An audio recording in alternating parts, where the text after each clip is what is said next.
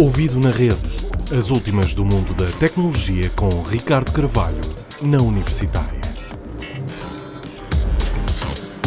Ouvido na rede começa com novidades na área da segurança da internet.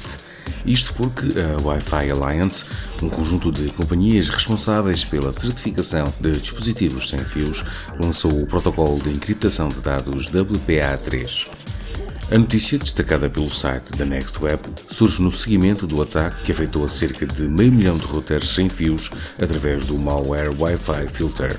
Os dispositivos com WPA3 serão praticamente invulneráveis a hackers, a não ser que estes acertem a password do dispositivo, oferecendo ainda proteção adicional a equipamentos com passwords frágeis e redes públicas como cafés ou aeroportos.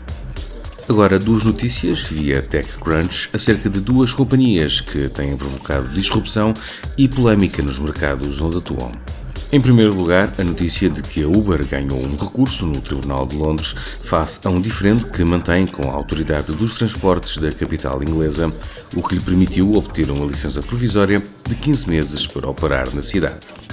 O Tribunal considerou que o Uber tem trabalhado no sentido de cumprir com as exigências do regulador no que se refere à segurança e outras boas práticas e que este não objeta por si a que a empresa opere na capital.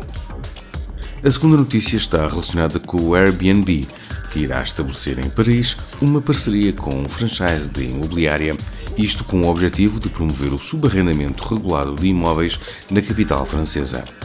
A ideia passa por estabelecer um contrato entre o proprietário, a imobiliária e o Airbnb, em que uma porcentagem das receitas vai para o senhorio, outra para a imobiliária e o restante fica para o inquilino que subaluga o imóvel, isto para além da taxa da Airbnb.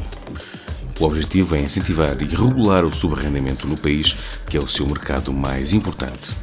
Mais notícias e podcasts através de facebook.com barra ouvido na rede. Até para a semana. Ouvido na rede.